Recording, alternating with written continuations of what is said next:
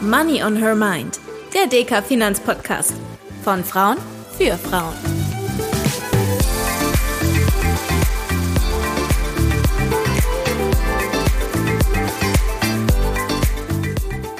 Hallo und herzlich willkommen zu einer neuen Folge von Money on Her Mind, dem DK-Podcast für Frauen und alle, die den Einstieg in das Thema Geldanlage suchen. Heute soll es um ein Thema geben, das wir hin und wieder schon in unseren anderen Folgen angesprochen haben, aber das wir euch noch nicht so richtig erklärt haben, nämlich um die Zinsen. Und das ist gar nicht mal so einfach. Ich freue mich deshalb besonders, dass auch heute wieder meine Kollegin Dr. Gabriele Wiedmann an meiner Seite ist. Hallo Gabriele. Hallo Tanja, ich freue mich, dich zu sehen. Allerdings, bevor wir in das Thema eintauchen können und über Zinsen sprechen, haben wir noch einen kleinen Nachtrag zu unserer letzten Folge beziehungsweise eine Richtigstellung. Ein aufmerksamer Zuhörer, und wir freuen uns natürlich auch sehr, dass Männer hin und wieder bei uns reinhören, hat uns nämlich darauf hingewiesen, dass wir in unserer letzten Sendung, als wir über die verschiedenen Anlageformen gesprochen haben, die Bundesschatzbriefe in einer unserer Aufzählungen erwähnt haben und hat ganz richtig festgestellt, dass es die seit 2012 leider nicht mehr gibt und die letzten von ihnen auch schon 2019 fällig geworden sind. Liebe Gabriele, gibt es denn da aktuelle Alternativen?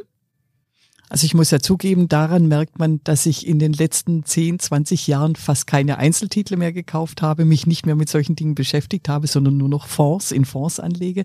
Und natürlich gibt es Alternativen. Diese Bundesschatzbriefe hatten ja die Eigenschaft, dass wir als Privatleute direkt beim Bund Geld anlegen konnten. Also die, die Bundesverwaltung hat praktisch die Anlagen direkt für uns verwahrt. Das geht jetzt nicht mehr. Jetzt kaufen wir Bundeswertpapiere halt über Sparkassen und Banken. Und da gibt es weiterhin im Allgemeinen die Bundesanleihen, im Speziellen dann nochmal kürzer, mittellang und langlaufende Geldanlagen. Und die sind sicher, festverzinslich und daneben gibt's natürlich auch den klassischen Sparbrief, die festverzinsliche Anlage direkt bei der Sparkasse oder bei einer Bank. Und auch das sind die richtig schön sicheren Geldanlagen, die auf jeden Fall gute Alternativen sind zu den früheren Bundesschatzbriefen. Lieben Dank. Also durchaus auch jetzt noch Möglichkeiten, das Geld anzulegen für diejenigen, die sich etwas mit der größtmöglichen Sicherheit wünschen. Jetzt aber zu unserem eigentlichen Thema, den Zinsen. Gehört oder verwendet haben wir das Wort alle schon mal in unserem Alltag. Zum einen sprechen wir im Podcast drüber, ähm, aber auch immer häufiger hören wir es in den Nachrichten. Wir kommen damit in Berührung, wenn wir beispielsweise einen Kredit brauchen, ähm, aber auch wenn wir unser Geld anlegen wollen. Aber was genau sind denn eigentlich Zinsen und welche Aufgabe haben sie überhaupt? Wenn ich es ganz direkt formulieren möchte, dann ist der Zins der Preis für Kapital. Dann kann ich anfangen zu überlegen, was ist Kapital? Und dann komme ich auf den Punkt, was ich volkswirtschaftlich sage, die einen Menschen und Unternehmen, die sparen und diese Ersparnis auf dieser Seite wird zu Kapital auf der anderen Seite. Kapital, das dann wieder verwendet werden kann für Investitionen oder für größere Käufe bei Privathaushalten. Ich fange also an beim Sparen. Und Sparen heißt, da verzichtet jemand darauf, das Geld, was er hat, jetzt zu verbrauchen und kriegt dafür eine Entschädigung. Und das ist der Zins. Weil es ja, wir sagen das so schön, es gibt eine Gegenwartspräferenz. Also eigentlich ist es immer am schönsten, ich habe jetzt Geld, das gebe ich gerne jetzt aus. Wenn ich jetzt auf das Geld verzichte, spare, will ich eine Entschädigung haben und das ist der Zins. Und dann kommt aber noch dazu, also sparen, Kapital, das ist dann immer knapp.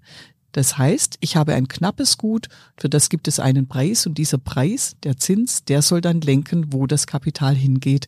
Und da ist das Ziel, wenn eine Volkswirtschaft gut arbeiten möchte, dass das Kapital immer dort verwendet wird, wo es den größten Nutzen stiftet, am meisten Wohlstand schafft.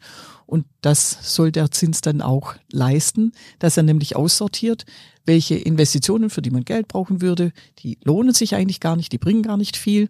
Für die ist der Zins zu hoch, aber für manche Investitionen ist er genau richtig. Und damit habe ich mit dem Zins ganz viele Funktionen abgearbeitet. Und ich bin wieder bei meinem Lieblingsthema, am Markt bildet sich der Zins mit der richtigen Höhe. Also wenn ich das nochmal ganz einfach zusammenfassen würde, dann sind Zinsen das Geld, das ich dafür bekomme, dass ich spare, beziehungsweise das Geld, das ich bezahlen muss, wenn ich mir Geld leihen möchte. Was ich mich dann frage, ist, wonach richtet sich denn überhaupt, wie hoch die Zinsen sind, beziehungsweise wie berechnet sich so ein Zins? Das ist die Frage, die wir uns manchmal selbst stellen, wir Volkswirte, dass wir sagen, äh, wieso sind jetzt die Zinsen plötzlich wieder gestiegen? Also zuerst mal, Zinsen bilden sich grundsätzlich am Markt.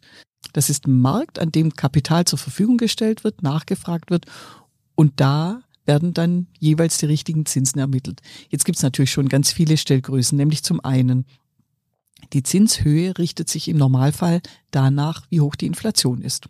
Weil ich will ja mit dem Zins ausgleichen, wenn ich jemandem Geld ausleihe, dass mir Kaufkraft verloren geht. Also da ist eine Inflationsprämie drin im Zins. Zweitens, ähm, wenn ich jemandem Geld zur Verfügung stelle, dann hat er praktisch seine Liquidität. Das heißt, ich habe auch noch eine Liquiditätsprämie drin.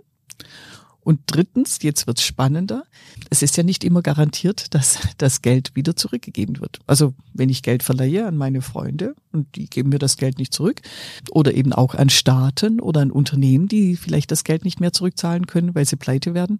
Das heißt, ich habe auch noch eine Risikoprämie drin in diesem Zins und je nachdem, wie gut oder schlecht der Schuldner ist, ist da die halt mal höher oder niedriger.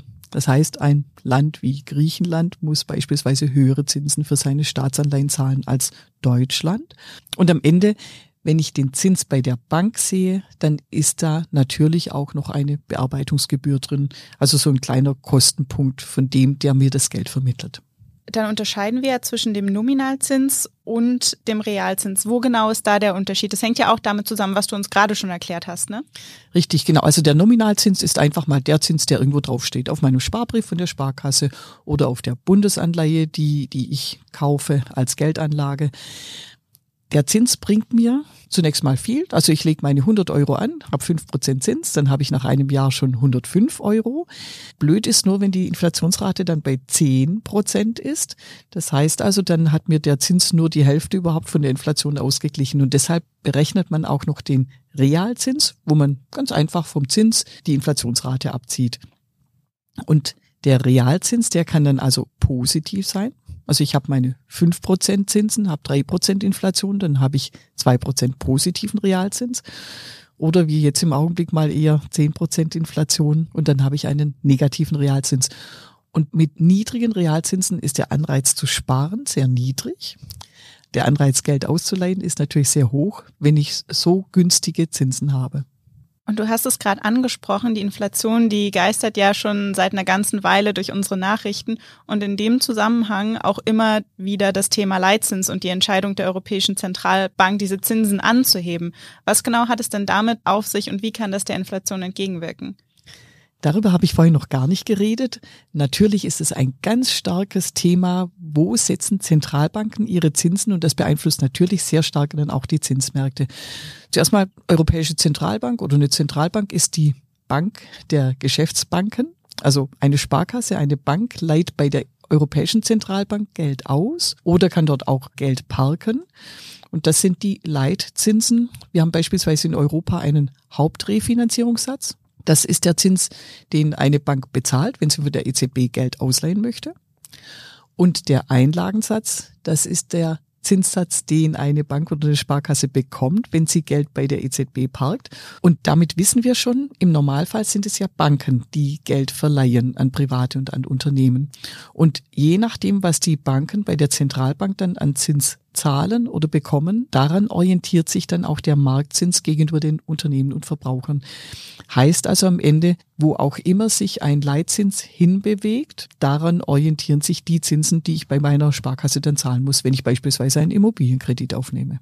Und wie genau wirkt das dann der Inflation entgegen?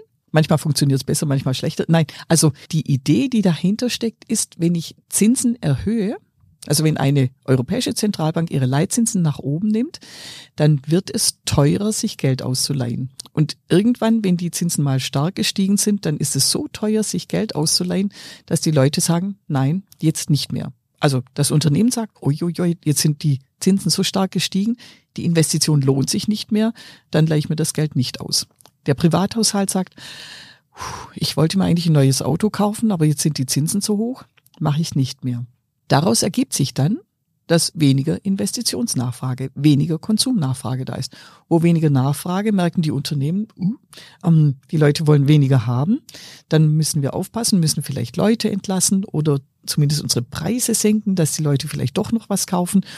Und das alles dämpft dann das Wachstum, dämpft die Inflation. Und das ist dann die Idee, wie eine Zentralbank lenken kann, dass nicht so viel Inflation entsteht, beziehungsweise auch lenken kann, als Volkswirtschaften nicht überhitzen, dass es zu keinen Engpässen an Arbeitsmärkten kommt. Das ist alles so die ideale Funktionsweise, wobei es ist in Volkswirtschaften einfach so, dass ganz viele Einflussfaktoren da sind und dass diese ganzen Wirkungsketten auch ziemlich lange Zeit brauchen. Das muss man immer bedenken, wenn man beobachtet, wie Zentralbanken ihre Leitzinsen verändern. Dann lass uns vielleicht noch mal kurz auf die Privathaushalte schauen. Du hast es ja gerade schon angesprochen. Wir müssen ja auch auf die Zinsen achten, wenn wir Geld anlegen wollen oder wenn wir eine Immobilie kaufen wollen. Wann kommen uns denn die steigenden Zinsen eher entgegen und wann sind sie eher von Nachteil? Wenn ich Geld habe, das ich anlegen möchte, freue ich mich natürlich, wenn die Zinsen hoch sind. Wenn ich aber Geld ausleihen möchte, Schuldnerin bin, dann freue ich mich über niedrige Zinsen. Jetzt dürfen wir nicht vergessen, wir sind ja alle im Normalfall sowohl Sparerinnen als auch Schuldnerinnen. Schon allein, wenn ich dran denke, ich habe irgendeine Lebensversicherung oder sowas, deren Verzinsung hängt ja auch an den Zinssätzen. Aber wir wollen uns immer auch wieder Geld ausleihen und wenn es nur ist, dass wir auf dem Girokonto mal überziehen und den Überziehungszins zahlen müssen. Wenn die Zinsen jetzt wieder steigen, Gabriele, lohnt es sich dann eigentlich wieder das Geld auch einfach auf dem Konto zu parken zum Sparen? Also auf dem Girokonto ja bitte sowieso nicht. Das Girokonto ist ja nur fürs ähm, kurzfristig Liquidität managen, das Geld managen. Aber auch bei festverzinslichen Anlagen mit längerem Horizont, ob das jetzt Festgeld ist oder auch so Sparbriefe, längerfristige Einlagen. Der Punkt ist, die sicheren Zinsen sind im Augenblick viel niedriger als die Inflation und sie werden es auch in Zukunft sein. Das heißt also, Klar, immer einen bestimmten Anteil vom Vermögen sicher festverzinslich anlegen, das hilft immer. Aber man muss wissen, damit wird man die Inflation nicht schlagen. Dafür braucht man dann noch viel, viel mehr ähm, Anlagen, insbesondere eben auch die breit gestreuten Aktienanlagen. Jetzt haben wir schon gelernt, wie sich die Zinsen auf den Aktienmarkt auswirken, welche Rolle das für uns spielt, wenn wir Geld anlegen wollen oder Kredite aufnehmen. Aber haben die Zinsen auch einen Einfluss auf unseren täglichen Konsum? Ich habe ja gerade schon gesagt, die Unternehmen, die haben Zinskosten. Und das gilt nicht nur für einen großen DAX-Konzern, sondern das gilt auch für den Bäcker um die Ecke, das gilt für die Friseurin, das gilt für jedes Unternehmen. Jedes Unternehmen hat entweder Schulden, für die es Zinsen zahlt, oder man muss ja auch einfach nur denken, wenn ich mein Erspartes als Unternehmerin in mein Unternehmen reinstecke, ich könnte das auch irgendwo anders anlegen. Das heißt, ich rechne eigentlich immer den Zinskosten rein in meine Kosten und das kann schon ein recht großer Kostenanteil sein. Und das heißt, wenn ich also zur Bäckerei gehe oder wenn ich irgendwo Kleidung kaufe, dann steckt in der Kalkulation für dieses Produkt immer auch die Zinskosten drin. Und auch das ist ja ein Teil der Überlegung von den Zentralbanken, dass sie sagen, wenn wir die Zinsen erhöhen, wenn die Marktzinsen steigen, wir tun dann überall weh, wir erhöhen Kosten und können damit dann die Wirtschaft bremsen und damit dann unser Ziel erreichen, dass wir irgendwann die Inflation auch wieder gedämpft haben. Also so oder so kommt es dann auch bei uns als Endverbraucherinnen an. Oh ja. Lass uns doch noch mal kurz auf einen anderen Aspekt der Zinsen schauen.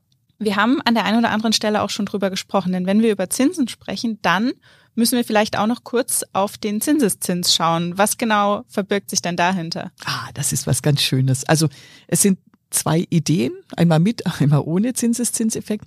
Ich lege meine 100 Euro an, kriege 5% Zinsen, dann habe ich nach einem Jahr 105 Euro, dann habe ich die Wahl. Nehme ich die 5 Euro Zins raus, mache mir davon ein schönes Leben oder aber lasse ich sie einfach liegen auf meinem Sparkonto oder bei meiner Bundesanleihe oder wo auch immer. Wenn ich das Ding jeweils rausnehme, kriege ich Jahr für Jahr fünf Euro. Das habe ich gewissermaßen, da habe ich gewissermaßen eine lineare Entwicklung. Lasse ich das Geld aber drauf, kriege ich meine fünf Prozent Zins nicht nur für die 100 Euro, sondern auch für die fünf Euro Zins, die ich im ersten Jahr bekommen habe. Und das heißt, da kommt dann also schon wieder ein Stückchen mehr drauf. Und nach ein, zwei Jahren ist das ein bisschen was. Wenn ich mein Geld mal 20, 30 Jahre anlege, dann hat dieser Zinseszinseffekt, also dass ich die Zinsen liegen lasse bei meinem Ersparten, die dann zusätzlich wieder Zinsen erwirtschaften, das hat einen Rieseneffekt. Und das ist dann diese schöne exponentielle Entwicklung, also nicht eine Linie, die ich durchziehe, sondern das ist so eine Kurve, die immer steiler wird. Mein Geld also immer mehr wird durch diesen Zinseszinseffekt. Das heißt, auch hier lohnt es sich langfristig zu denken und dann kommen uns die Zinsen sogar zugute für unsere Anlage. In der Tat. Und ich glaube, das ist ja dann vor allem bei Sachen wie der Altersvorsorge wichtig, wenn wir tatsächlich einen Anlagehorizont von wie du schon sagst, 20 oder 30 Jahren haben. Und das ist ein geniales Ding. Also gerade wenn die Zinsen oder wenn man allgemeiner spricht, auch die Renditen, wenn die einigermaßen hoch sind, das kann man so wunderbar ausrechnen. Das, das kann richtig viel ausmachen. Wenn ich langfristig spare, wenn ich eine hohe Rendite habe, kann ich über Zins und Zinseszinseffekt am Ende mehr als die Hälfte von dem Vermögen darüber erwirtschaftet haben. Und das ist schon genial. Kann man sich das Sparen ein bisschen leichter machen. Durchhalten lohnt sich also. Was denkst du denn, wenn wir den Blick nach vorne werfen, wie sich die Zinsen so in den nächsten Monaten weiterentwickeln werden? Denkst du, es geht da noch weiter nach oben?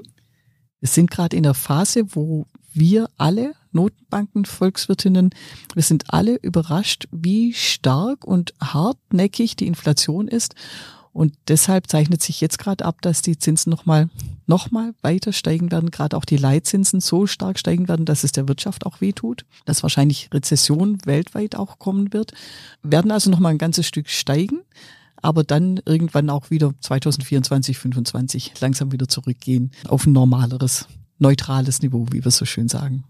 Und was genau bedeutet das jetzt für unsere Anlagen? Also zunächst mal, wenn ich jetzt schon anlege oder in den nächsten ein, zwei Jahren festverzinslich anlege, dann kann ich dazu deutlich höheren Zinsen anlegen, als ich es in der jüngeren Vergangenheit getan habe.